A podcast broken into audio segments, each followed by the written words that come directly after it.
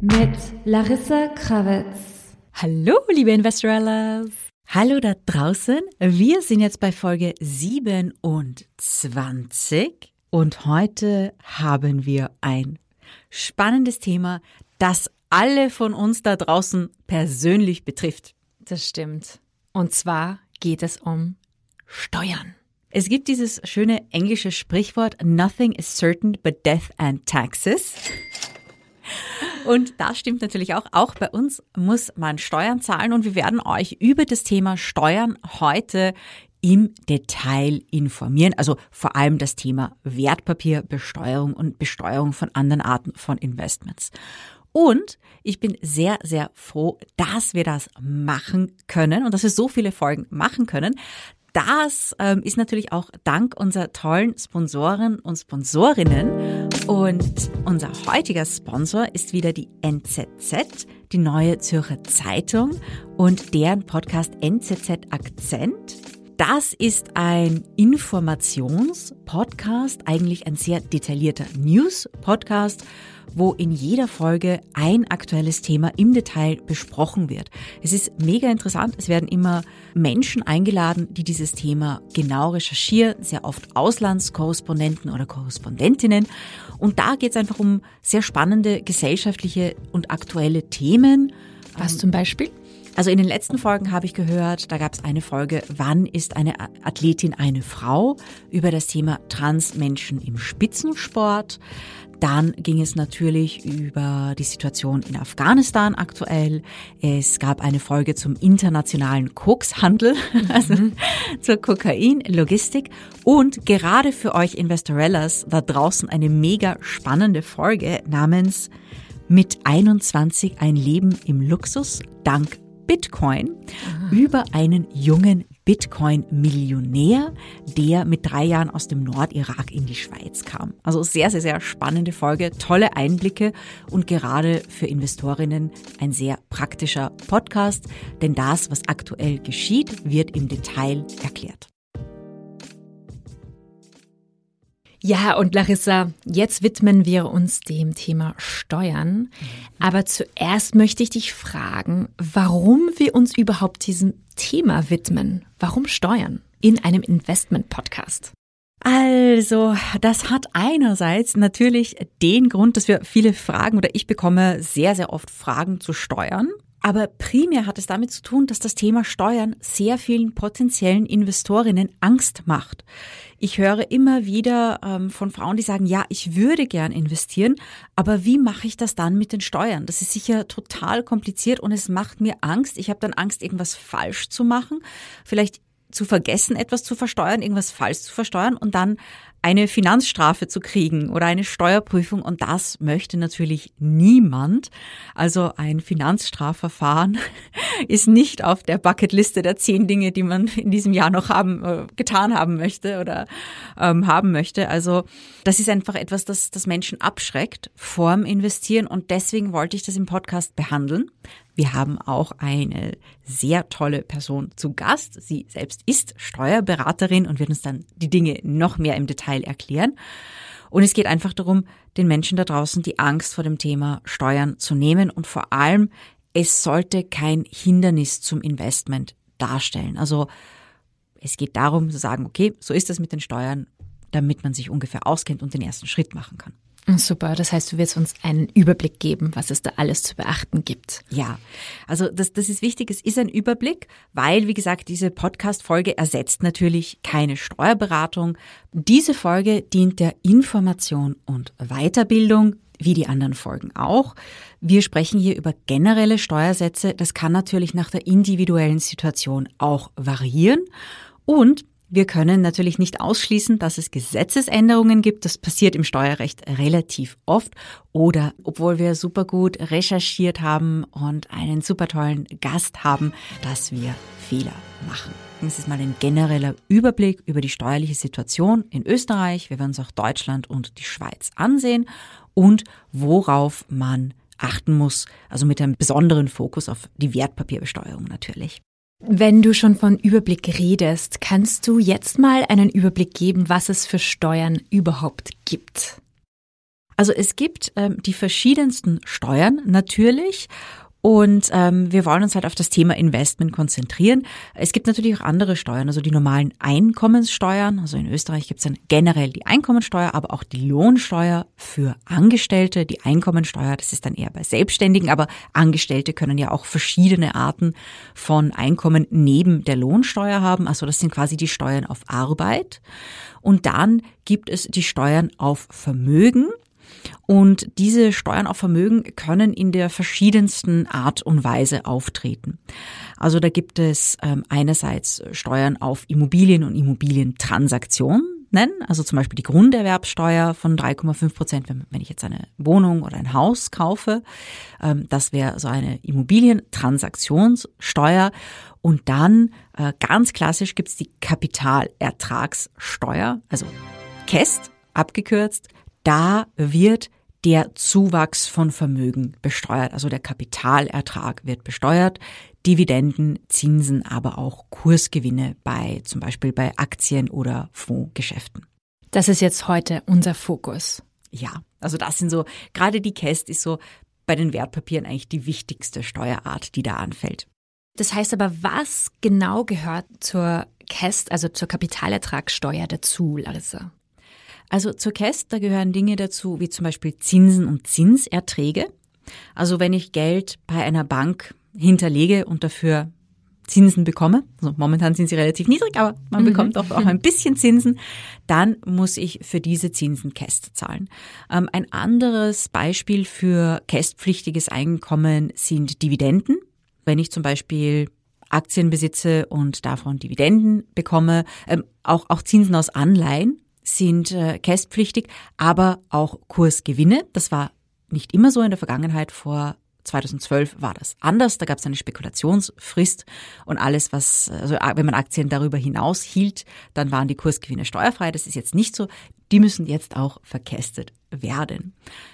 Und ähm, bei Fonds und ETFs da ist es ein bisschen spezieller, also die Zuwächse aus Fonds und ETFs müssen ebenfalls verkästet werden, also die Dividenden, die im ETF anfallen, egal ob sie ausgeschüttet werden oder nicht. Aha. Und die Kursgewinne äh, im ETF ebenfalls. Aber, ein Aber mit langem A, es gibt einen Thesaurierungsvorteil. Das heißt, wenn ich einen tesorierenden ETF oder Fonds kaufe, dann werden die im ETF anfallenden Erträge nicht sofort komplett verkästet, sondern nur teilweise und die komplette Verkästung geschieht dann am Ende, wenn ich den ETF verkaufe oder den Fonds wieder verkaufe. Also es gibt einen leichten kleinen Steuervorteil bei der Tesorierung. Kannst du noch mal erklären, was eine Tesorierung ist? Hm. Definition. Definition. Eine Tesorierung ist de facto bei, bei ETFs und bei Fonds, wenn dort ähm, innerhalb des ETFs Aktien wieder verkauft werden oder Dividenden anfallen, dann können die im Fonds behalten und reinvestiert werden. Das ist die Tesorierung und das Gegenteil davon ist die Ausschüttung. Also dass diese ähm, Erträge dann gerade so Dividendenerträge ausgeschüttet werden an die Investoren. Das ist der Unterschied, ausschüttend und tesorierend. Wie hoch ist denn diese Käst? Die Käst liegt generell bei 27,5 Prozent. Überall?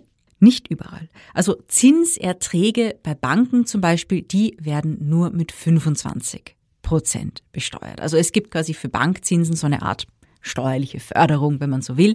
Also da ist die Käst etwas geringer ähm, und sonst ist sie bei 27,5 Prozent. Es gibt dann noch ein paar kleine Ausnahmen, also eben spezielle Arten von Bankzinsen ähnlichen Wertpapieren, die auch nur mit 25 Prozent verkästet werden. Mhm. Und ist es in Deutschland genauso wie in der Schweiz, genauso wie in Österreich? Also ist es überall bei 27,5? circa? Also in Österreich ist es äh, generell bei 27,5. In Deutschland ist es anders. Da gibt es eine Abgeltungssteuer von 25 Prozent, die eben anfällt auf ähm, zum Beispiel Dividenden oder Kursgewinne. Und in Deutschland muss man aber noch was anderes bedenken, nämlich, dass äh, die Wertpapier- oder Kapitalerträge, die man hat, dass man da nicht nur diese, diese Kapitalertragssteuer in der Form der Abgeltungssteuer zahlt, sondern da zahlt man auch noch andere Steuern, zum Beispiel den Solidaritätszuschlag. Das ist was ganz Interessantes, gerade aus österreichischer Sicht. Ich hatte einmal ein Konto bei einem deutschen Broker und da wurde mir der auch abgezogen. Es waren ein paar Cent, nicht viel. Und ich habe mir gedacht, was ist das? Dann habe ich das recherchiert. Der Solidaritätszuschlag ist eine spezielle Steuer, die nach dem Fall der Berliner Mauer und nach der Wiedervereinigung BRD und DDR eingerichtet wurde. Solidaritätszuschlag, um die DDR wieder infrastrukturell aufzubauen. Diese Steuer hätte eigentlich befristet sein sollen. Aber dann dachte sich die Politik, oh, wir bekommen dieses Geld, es ist praktisch, dass wir es bekommen, also ähm, gibt es den Solidaritätszuschlag immer noch. In Deutschland wird auch die Soli genannt. Das ist quasi äh, so eine historisch bedingte, eigentlich eine, eine Sondersteuer, wenn man so möchte, historisch bedingte Sondersteuer, die beibehalten wurde. Und da fällt ebenfalls äh, Kirchensteuer auf die äh, Kapitalerträge an. Also das muss man da ebenfalls bedenken, aber generell gibt es eine Abgeltungssteuer von 25 Prozent. In der Schweiz ist es ein bisschen anders und da gibt es, also generell gibt es keine Steuern auf Kursgewinne, aber es gibt eine Steuer auf äh, Dividenden und Zinserträge und es ist eine Kapitalertragssteuer, die nennt sich aber Verrechnungssteuer. Die liegt bei 35 Prozent, aber die kann sich senken, wenn man dann die Steuererklärung macht. Deswegen Verrechnungssteuer, man kann sie dann mit anderen Dingen gegenrechnen. Ähm, sonst wird sie, wenn man das nicht macht, dann wird sie automatisch abgezogen. Also das ist so das Thema Verrechnungssteuer in der Schweiz. Aber zum Thema Verrechnen, wie mache ich das als Privatinvestorin? Also muss ich mich darum kümmern, um die Käst? Also in Österreich ist es, ähm, oder Deutschland oder Schweiz ist es eigentlich auch so, ähm, dass gewisse Kästzahlungen automatisiert stattfinden. Ähm, gewisse, also nicht alle, aber zum Beispiel, wenn ich Geld bei einer Bank hinterlegt habe und Zinsen bekomme, da wird die Käst automatisch abgezogen vom Kreditinstitut direkt. Inländische Broker in Österreich machen das auch so. Das heißt, wenn ich Aktien, ETFs, Fonds in Österreich habe, dann verkästet der Broker die für mich. Das heißt, sobald ich das Wertpapier verkaufe, zack, wird die Käst abgezogen. Oder generell, wenn ich eine Dividende bekomme oder eben auch die Käst aus Fonds und ETFs, wird auch am Ende des Jahres abgezogen, direkt von meinem Brokerage-Account. Das heißt, ich persönlich muss mich in der Form nicht darum kümmern, außer ich möchte das. In welchen, welchen Fällen kann man das wollen? Sagen wir mal, wenn ich jetzt zwei Depots habe und bei einem Depot habe ich sehr, sehr hohe Gewinne gemacht und super Dividenden kassiert. Also da habe ich eigentlich relativ viel Käst zu zahlen. Und dann habe ich ein anderes Depot, das war halt mein spekulatives Depot und ich habe mich halt total verzockt. Ja, und da sind lauter Verluste drauf. Wenn ich diese Verluste realisiere, dann kann ich das in der Steuererklärung gegenrechnen. In einem solchen Fall, dann macht man natürlich die, die Steuererklärung, ähm, denn dann kann man die Kästlast verringern. Hm. Also das äh, ist, ist äh, so einer dieser Fälle. Und der weitere Fall, und das ist was ganz Wichtiges.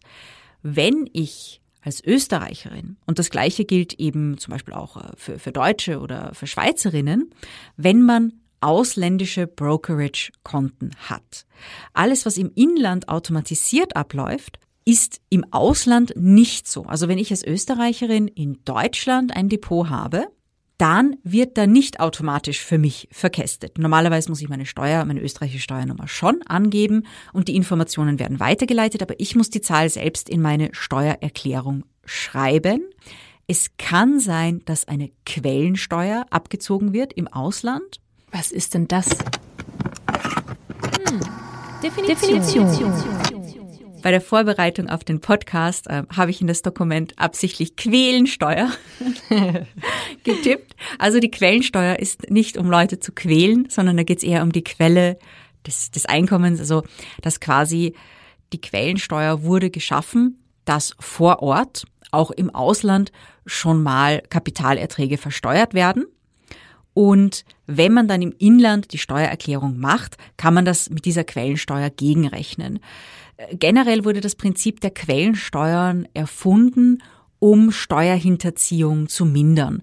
Denn heutzutage ist ja alles digitalisiert, aber es ist gar nicht so lange her, wenn man da ein Depot im Ausland hatte und es keine Quellensteuer gab, dann kann ja sein, dass man dort Zinserträge, Dividenden, Kursgewinne etc. etc. hatte, das im Inland einfach nicht gemeldet hat und somit keine Steuern gezahlt.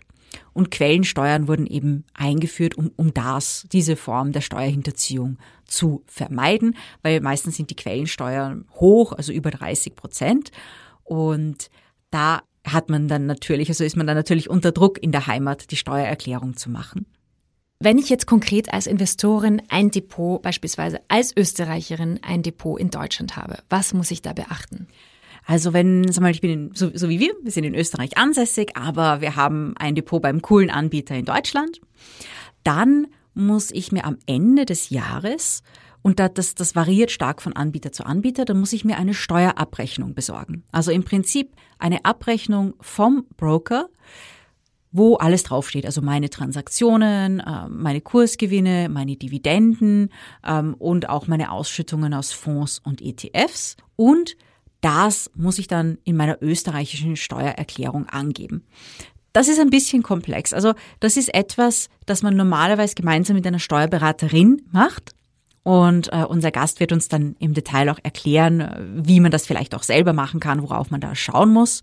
Aber im Prinzip hat man eben vom ausländischen Broker die Bestätigung über die Transaktionen und die steuerlichen Implikationen dieser Transaktionen. Und das wird dann in die österreichische Steuererklärung eingetragen. Aber oft ist es so, Larissa, dass wir uns einen Broker aussuchen, der äh, billige Transaktionen macht. Gibt es da vielleicht auch Dinge, die man da besonders beachten muss? Mhm. Also ja, im Prinzip äh, eigentlich genau das, was wir, was wir gerade besprochen haben, dieses Thema Kästabrechnung am Ende des Jahres und Eintragung in die Steuererklärung. Es gibt auch von offiziellen Stellen vom Finanzministerium Anleitungen, wie man das selbst machen kann, wenn man eben vom Broker diese Steuerabrechnung bekommen hat. Es kann aber natürlich sein, dass man da sagt, nein, da nehme ich lieber eine Steuerberaterin, da traue ich mich selbst nicht drüber, gerade vielleicht nicht das allererste Mal, wenn ich das mache. Und da muss man natürlich darauf achten, dass wenn ich sage, ich, ich äh, eröffne ein Depot bei einem ausländischen Broker, eben weil der günstiger ist als ein lokaler Broker, wo die Verkästung automatisch passiert, da muss ich dann aber auch bedenken, wenn ich einen ausländischen Broker wähle, dass ich dann im Dezember oder im November ich glaube eher im November, weil Steuerberaterinnen haben es nicht gern, wenn man im Dezember plötzlich mit allen Sachen daherkommt. Ähm, also auf jeden Fall Ende des Jahres muss ich dann den Zeitaufwand der Steuerberaterin dazu rechnen. Also das heißt, wenn meine einzige Überlegung für einen ausländischen Broker ist, dass ich sage, okay, die Transaktion ist günstiger, dann muss ich bedenken, dass ich eventuell für die steuerliche Behandlung dieser Transaktionen dann zusätzliche Kosten habe, wenn ich das nicht äh, selbst mache, also wenn ich mich selbst nicht traue, das zu machen. Aber das heißt, würdest du prinzipiell sagen, dass es besser oder einfacher ist für eine Privatinvestorin dann einen inländischen Broker zu haben? Generell ist mein Rat an Anfängerinnen, mit inländischen Brokern zu beginnen. Es ist einfacher. Diese automatische Abrechnung, dann hat man auch nicht die Arbeit damit, es ist eine gewisse Zeitersparnis. Man hat nicht die, die zusätzlichen Steuerberatungskosten, wenn man sowieso, sagen wir, wenn man selbstständig ist, sowieso die Steuererklärung macht, all diese Dinge, dann hat man das sowieso. Aber gerade als Anfängerin und Privatperson finde ich es persönlich einfacher, mit einem lokalen Broker zu beginnen. Mhm. Und wenn wir bei, bei uns als Privatinvestorinnen bleiben, was gibt es da sonst für Tipps oder Tricks? Ein interessantes Thema ist natürlich auch die Besteuerung von Dingen wie physischem Gold oder so Dingen wie äh, Kryptowährungen.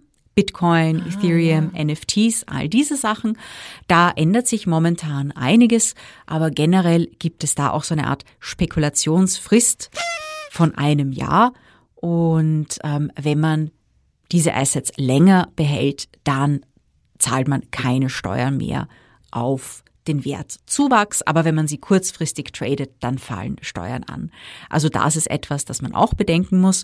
Und bei Immobilien, ähm, da gibt es gerade in Österreich auch eine Immobilienertragssteuer, die relativ hoch ist. Also wenn ich eine Immobilie kaufe und verkaufe, fällt dort eine Ertragssteuer an von 30 Prozent. Also das ist schon ziemlich viel. Außer, wieder, also ein Außer auch mit langem Au. Außer ich habe selber drin gewohnt. Das heißt, diese Immobilienertragssteuer fällt nicht an, wenn es mein, mein Eigenheim oder meine, meine eigene private Wohnimmobilie ist. Das eröffnet eigentlich auch eine sehr interessante Investmentmöglichkeit, die, die ich Slow Flipping nenne. Also wenn man immer in Gegenden zieht, wo die Immobilienpreise gerade am Steigen sind, dann kann man drin wohnen und profitiert quasi und zahlt keine Miete, weil man ja drin wohnt äh, und profitiert vom Preiszuwachs der Immobilie. Und wenn man lange genug drin wohnt, dann ähm, zahlt man keine Steuer auf den Wertzuwachs, wenn man diese Immobilie wieder verkauft. Mhm. Und bei Kryptowährungen ist die Frist wie lange? Ähm, ein, ein Jahr. Ach so, nur ein Jahr. Zwölf, ja, ja, zwölf Monate. Das heißt, wenn ich unter dem Jahr trade, dann ähm, fallen schon Steuern an, also da muss ich schon Ertragssteuern zahlen. Aber wenn ich die Kryptowährungen sehr lange halte, also länger als die Spekulationsfrist, dann fallen sie eben nicht an. Und das ist dann auch nicht ganz so einfach in der steuerlichen Behandlung, denn am Ende des Jahres kann ich ja verschiedene Bestände an Kryptowährungen haben. Also ich kann welche haben, die habe ich vor einer langen Zeit gekauft, zum Beispiel vor fünf Jahren, und ich kann welche haben, die habe ich vor fünf Monaten gekauft. Mhm. Wenn ich jetzt verkaufe, dann stellt sich natürlich die Frage, welche verkaufe ich? Die, die ich schon vor langer Zeit gekauft habe oder die, die ich erst frisch gekauft habe. Also das ist aber dann wirklich eine Sache, die unbedingt ähm, eine, eine Steuerberaterin für einen versteuern sollte, weil da wird es dann schon komplexer und gerade Kryptowährungen sind ja auch relativ neu. Also gibt es da auch noch ganz, äh, ganz andere steuerliche Themen, aber generell gilt die Regel, innerhalb der Spekulationsfrist muss ich versteuern und danach sind meine Kursgewinne steuerfrei. Okay, Larissa, das waren jetzt viel, ziemlich viele Informationen. Was, wann würdest du sagen, brauchen wir als Privatinvestorinnen eine Steuerberatung oder eine Steuerberaterin und wann können wir das selber machen? Also ich würde sagen, wenn man ein sehr simples Depot hat. Das heißt, wenn ich als Privatinvestorin beginne und ich habe ein inländisches Depot und dort habe ich einige ETFs, Fonds, vielleicht auch Aktien, dann kann ich sagen, das wird sowieso alles automatisch für mich abgerechnet, da brauche ich mich nicht drum kümmern. Ich würde auf jeden Fall gerade beim ersten Mal eine Steuerberatung dazu nehmen, wenn ich ein oder sogar mehrere ausländische Depots habe oder wenn es wirklich um viel Geld geht, eben bei Immobilientransaktionen oder falls ich mich irgendwo beteiligt habe und dieses Unternehmen war ein kleines Startup und jetzt ist es so ein kleines Unicorn geworden. Immer dann, wenn es um wirklich sehr, sehr viel Geld geht, also wenn die Fehler auch sehr teuer sind. Für die simplen Depots, da gibt's noch einen Tipp und zwar die Finanzämter in Österreich ähm, haben natürlich auch Hotlines, also man kann beim Finanzamt anrufen. Die helfen einem dann auch beim Ausfüllen der Steuererklärung. Also die sagen, diese Zahl musst du in dieses Kästchen, jedes Kästchen hat eine Nummer, das musst du dort genau hineinschreiben. Also die geben auch Informationen. Und ein Steuerberater hat mir mal gesagt, nein, das war, das war sogar ein Professor im Steuerrecht, äh, wie ich studiert habe.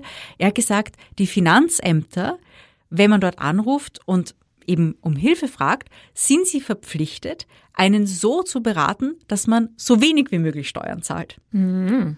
Gut also das kann man auch machen. Wenn es einfach nur eine kleine Frage ist und man sich nicht auskennt bei der Steuererklärung, dann kann man auch beim Finanzamt anrufen. Also wenn es simpel ist, kann man es alleine machen. Wenn das Ganze schon komplexer ist, dann würde ich einfach sagen, damit man ruhig schlafen kann, würde ich eine Steuerberatung dazu nehmen. Und wenn wir jetzt nochmal auf ähm, politischer Ebene gehen, also ist es überhaupt fair, beziehungsweise findest du, ist es, gibt es Verbesserungsbedarf bei der CAST, wenn sie für alle bei 27,5 Prozent ist? Das ist so ein Thema, das, das auch immer wieder aufpoppt. Es gibt ja auch immer wieder Diskussionen über Vermögenssteuern oder Vermögenszuwachssteuern. Und gerade bei Vermögenssteuern, da finde ich, die CAST ist ein sehr gutes Instrument. Und ich, ich denke mir so, anstatt irgendwie neue Steuern zu schaffen, neue Steuergesetze, die dann sehr kompliziert sind. Also es gab in Österreich ja früher eine Vermögenssteuer. Die wurde sogar vom SPÖ-Finanzminister abgeschafft, weil das Einheben der Vermögensteuer so komplex war und sie kaum etwas gebracht hat. Deswegen finde ich, die KEST ist ja auch eine Vermögensteuer, also eine Vermögenszuwachssteuer, dass das, dass man eher an diesem Rad drehen könnte. Und ich, das ist jetzt meine persönliche Meinung, ich finde es nicht gut, dass die KEST für alle gleich ist. Denn diese 27,5 Prozent KEST zahlt die 25-jährige Studentin, die ihren ersten ETF-Sparplan macht, sie zahlt 27,5 Prozent. Und eine Multimillionärin, die gerade Riesenbeteiligungen kauft oder vielleicht einen äh, Venture-Fonds aufgelöst hat, ähm, zahlt aus diesen, äh, aus diesen Beteiligungstransaktionen ebenfalls 27,5 Prozent Cast. Und ich denke mir, dass man an diesem Rad auf jeden Fall drehen könnte, um es jungen Menschen einfacher zu machen, fürs Alter vorzusorgen. Es gibt einen Cast-Vorteil. Äh, wir haben das in der Folge der fondgebundenen Lebensversicherungen angesprochen dass innerhalb dieser Versicherungskonstrukte keine Käst anfällt. Aber das ist halt eben, ja, es ist halt eben wieder an ein Produkt gebunden. Ja. Und ich finde, es sollte schon einen steuerlichen Anreiz für Altersvorsorge geben. Also ich würde mir wünschen, zum Beispiel einen gewissen Käst-Freibetrag oder dass man sagt, dass die Käst ähnlich wie die Einkommensteuer gestaffelt ist. Dass jemand, die noch relativ wenig verdient und ihr erstes Investment macht, nicht so viel Cash zahlen muss wie jemand, die schon Millionen hat und ein Riesenportfolio und Millionen Trades macht. Also ich denke mir, da gibt's noch Verbesserungspotenzial auf Seite der Gesetzgeber. Mhm. Wir haben jetzt jemand eingeladen, die diese ganzen doch komplexen steuerlichen Themen sogar noch besser erklären kann als ich. Und das ist die Frau Sonja Milgrammer von der Steuerberatungskanzlei Fortis Unum, der wir die ganzen Detailfragen zum Thema Steuererklärung und Wertpapierbesteuerung stellen werden.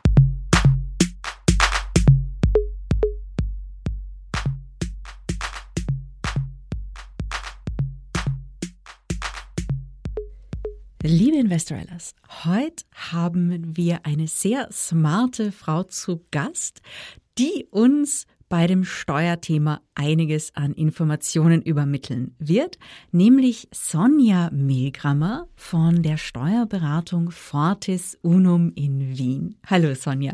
Hallo Larissa, danke, dass ich da bin. Ich würde sagen, gehen wir gleich in Medias Res, weil es gibt sehr viele Details, auf die wir achten müssen bei dem Thema Steuern. Und da würde ich dir gleich mal die erste Frage stellen. Wir haben in der Folge viel über die Kapitalertragssteuer, über die KEST gesprochen. Und äh, meistens ist der KEST-Satz 27,5 Prozent, aber es gibt auch die 25-prozentige KEST. Die haben wir kurz bei Bankzinsen erwähnt. Und da wollte ich dich fragen, gibt es noch ähm, andere Investments oder Dinge, bei denen die 25-prozentige Cast angewendet wird oder sind wir meistens bei den 27,5 Prozent? Ja, leider sind wir meistens bei den 27,5 Prozent. Wie du richtig gesagt hast, 25 Prozent sind bei den Bankzinsen äh, der Fall. Ähm, Im Gesetz steht hier drin Geldeinlagen und nicht verbriefte Forderungen bei Kreditinstituten. Also das heißt, diese 25 Prozent sind nur für Kreditinstituts ähm, Erträge hier vorgesehen. Ja. 27,5 sind, ist der Sondersteuersatz für sonstige Kapitalerträge. Aber ähm, gleich vorweg, es kann noch schlimmer kommen als die 27,5 Prozent. Es gibt nämlich leider auch Kapitalerträge, die äh, gar nicht unter den Sondersteuersatz fallen. Und die wären dann bitte mit den anderen Einkünften der Einkommensteuer zu unterwerfen und werden dann so gesehen nach Tarif besteuert. Mhm. Das ist eine interessante und wichtige Information. Ähm, dann, dann würde ich gleich vielleicht auf ein Thema kommen, wo, wo das relevant ist, nämlich das Thema Crowdfunding. Crowdfunding ist sehr beliebt, äh, das Immobilien-Crowdfunding oder auch generell das Crowdfunding von Startups, aber dann eben auch äh, Crowdfunding sowie Kickstarter, wo man einfach ein neues Unternehmen, das das erste Produkt quasi sponsert eines neuen Unternehmens. Aber so das Immobilien-Crowdfunding und das generelle Startup-Crowdfunding mit Nachrangdarlehen meistens machen doch sehr viele Leute.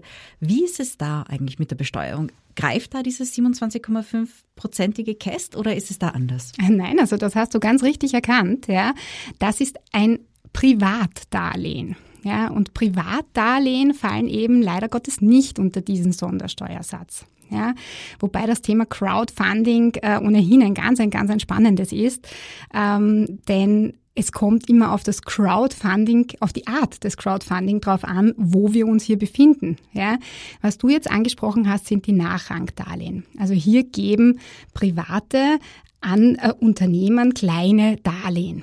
Und dafür gibt's dann eben Art Zinsen. Ja? Und nachdem es, wie gesagt, Privatdarlehen sind, fällt das nicht unter den Sondersteuersatz. Aber es gibt auch Crowdfunding-Arten, wo du zum Beispiel, ähm, ich glaube, du hast vorhin gesagt, eine Handtasche dagegen bekommst. Oder ich habe gesagt, wo man vielleicht von jemandem, der, der sich irgendetwas überlegt oder irgendeine tolle Website hat, dann eben auf der Website als Sponsor genannt wird. Ja. Achtung, in dem Fall kriegst du keine Zinsen für dein Geld, sondern du kriegst eine Gegenleistung. Also hier kann es wirklich de facto dazu kommen, dass hier eine Leistung zu versteuern wäre und in manchen Fällen fällt hier sogar Umsatzsteuer an. Mhm. Das ist auch wichtig zu bedenken, äh, gerade auch, wenn man vielleicht auf der anderen Seite steht und sagt, ich mache ein Crowdfunding für ein cooles Projekt oder so, dann bitte auch mit der Sonja oder einer Branchenkollegin sprechen über das Thema. Dann würde ich sagen, gehen wir, ähm, gehen wir weiter. Ein ganz heißes, brennendes Thema, da wären wir wieder bei der Käst, ist äh, für viele Privatanlegerinnen, wie ich Wertpapiererträge versteuere, die ich bei ausländischen Brokern, also zum Beispiel bei Neobrokern in Deutschland oder in den Niederlanden habe. Denn in Österreich ist es ja automatisch, wird es ja de facto von den Brokern gleich gemacht. Aber wenn es im Ausland ist, dann muss man das ja selbst in die Steuererklärung eintragen. Wie läuft so etwas konkret ab und was ist dabei zu beachten, wenn man wirklich so mutig ist und das selbst machen will? Also Mut, äh, das hast du schon richtig erkannt. Ich finde auch, da gehört etwas Mut dazu. Ähm, ich empfehle, hier wirklich einen inländischen Broker zu nehmen. Es vereinfacht einem das Leben.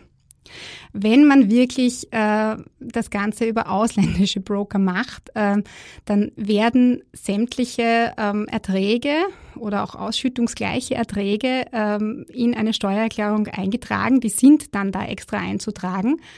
Ähm, Achtung für die unter euch, die nur angestellt sind, die müssen dann überhaupt vorher beim Finanzamt einen Antrag stellen, ähm, einen Erklärungswechsel machen zur Einkommenssteuererklärung hin, weg von der Arbeitnehmerveranlagung, damit sie überhaupt in dieses Formular hineinkommen.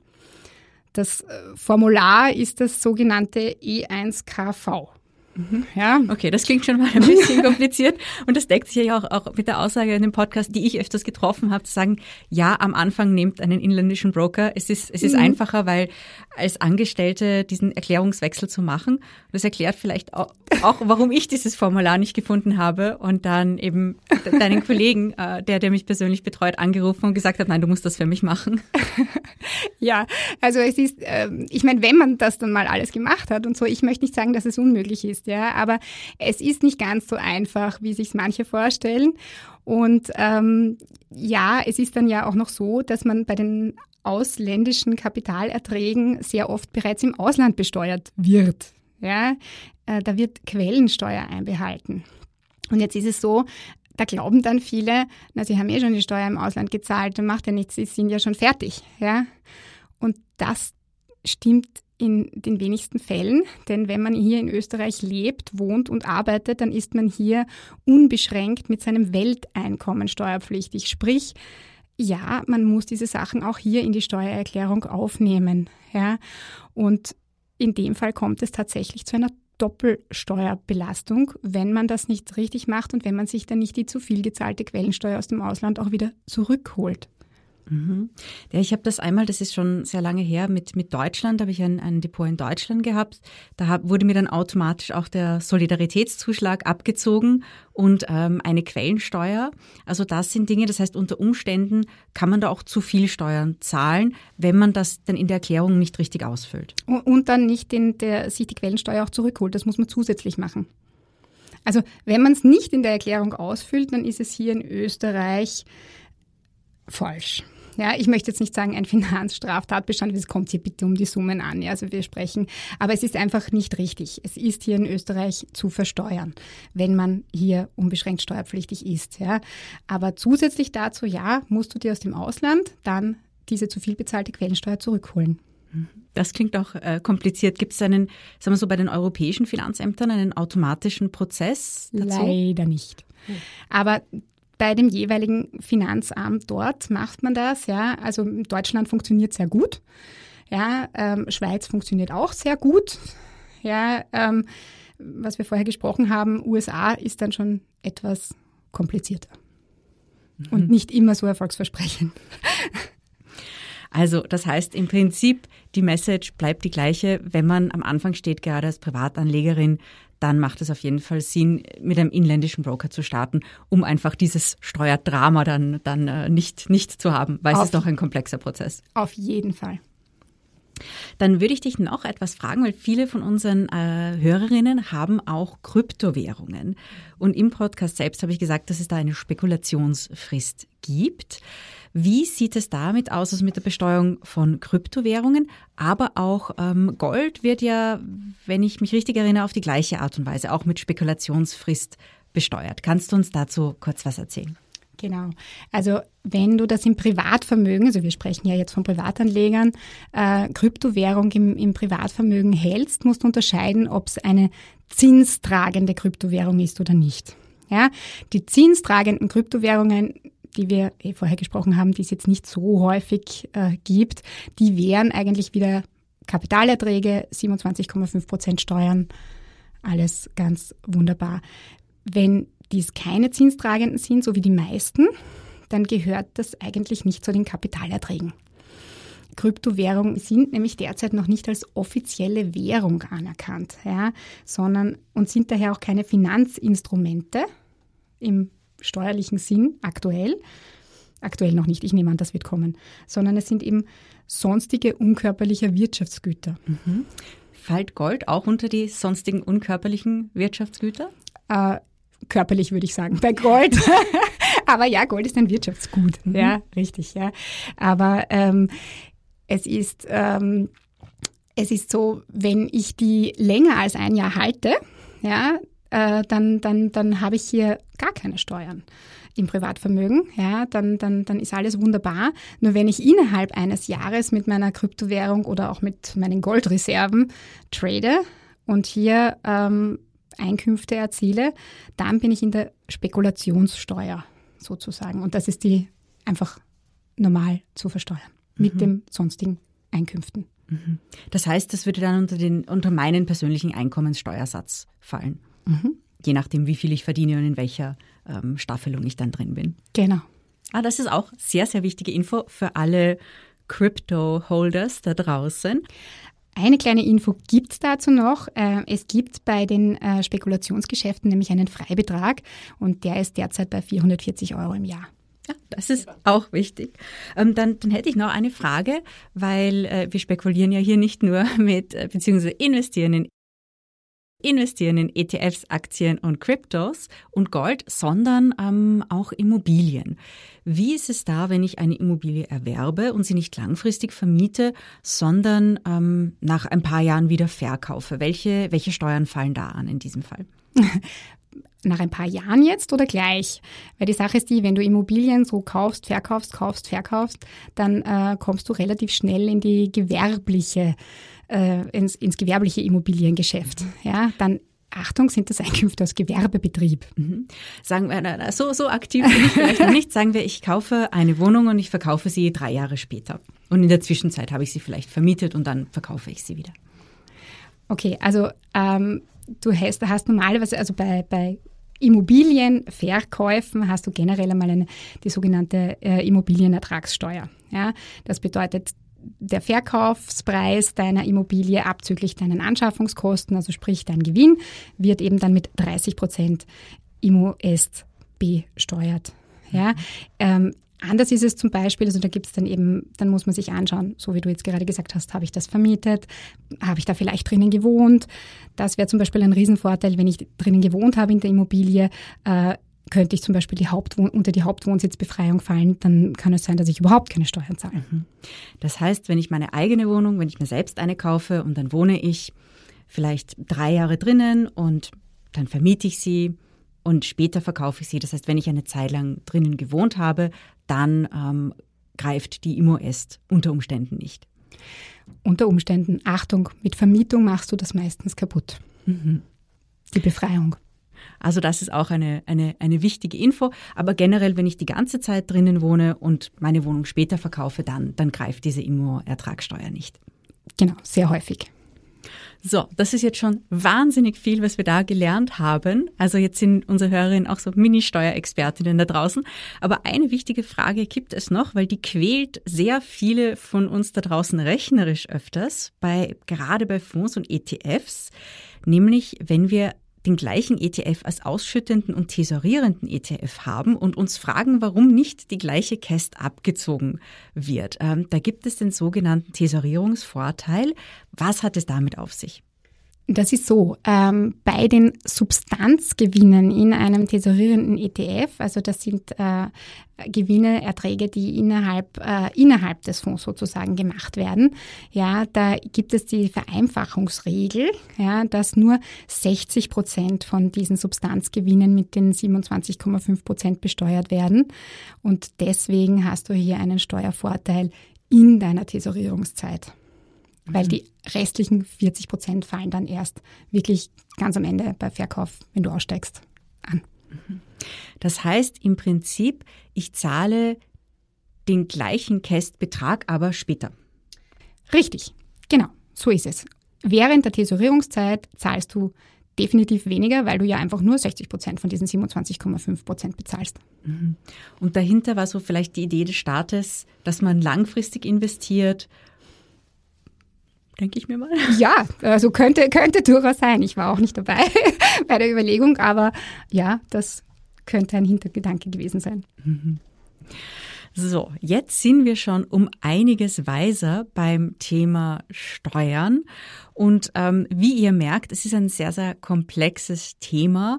Und daher ist meine Empfehlung auch gerade am Anfang oder auch, wenn ihr sehr viel Geld investiert, denn bei höheren Summen, wenn man da etwas falsch macht, dann ist das ähm, überproportional unangenehm. Denn bei kleinen Summen, dann fällt man vielleicht noch in, in Freibeträge hinein, dann ist es weniger tragisch. Aber generell ähm, ist es ratsam, sich professionell beraten zu lassen bei einer Steuerberaterin oder einem Steuerberater. Und ähm, deswegen bin ich auch ganz, ganz froh, Sonja, dass du bei uns heute zu Gast warst und all diese interessanten Infos, von denen ich teilweise auch noch überhaupt nichts wusste, mit uns geteilt hast. Vielen, vielen lieben Dank für die Einladung. Es hat super Spaß gemacht, hier bei euch zu sein. Liebe Investorellas, tja, jetzt habt nicht nur ihr von diesem Podcast profitiert, sondern Spätestens nach dieser Folge profitiert auch der österreichische oder deutsche oder Schweizer Staat von euren Investments. Und äh, nach dieser Folge wisst ihr auch genau im Detail, warum und wie viel. Ich hoffe, es hat euch einiges an Zusatzinfos gebracht und ich hoffe auch, es hat euch noch ein Stückchen die Angst vor dem ersten Investment genommen, falls ihr das noch nicht getätigt habt. Und wir hören uns in zwei Wochen wieder mit einem anderen Thema. Ja, das ist ein sehr spannendes Thema, über das wir noch nie gesprochen haben und über das die meisten wohl noch nie nachgedacht haben. Manche von euch bekommen vielleicht mhm. einmal im Jahr einen Brief von einer Pensionskasse und den legt man dann einfach in eine Lade und denkt sich, okay, ja, da ist halt irgendwie Geld, das wird irgendwie, hat irgendwas mit dem Arbeitgeber zu tun und der Pension. Und wir werden einmal darüber sprechen, was Pensionskassen eigentlich machen und was die betriebliche Vorsorge ist. Und bis dahin wenn ihr wieder mehr Hörstoff braucht, gibt es natürlich alle Oh Wow Podcasts, die ihr hören könnt, wie zum Beispiel den Podcast von Monika Kanukova, der Nachhaltigkeitspodcast Zukunftswünsche, der euch Nachhaltigkeit in den Alltag bringt. Und in der Zwischenzeit um up-to-date zu sein, hört rein in NZZ Akzent und dann könnt ihr mehr über Bitcoin, junge Bitcoin-Millionäre herausfinden oder was sich gerade in den verschiedenen Ländern der Welt tut. Bis in zwei Wochen. Ah, und liken nicht vergessen.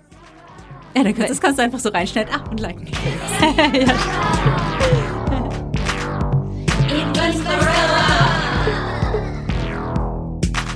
Mit Larissa Krawitz. Dieser Podcast wurde präsentiert von Oh, wow.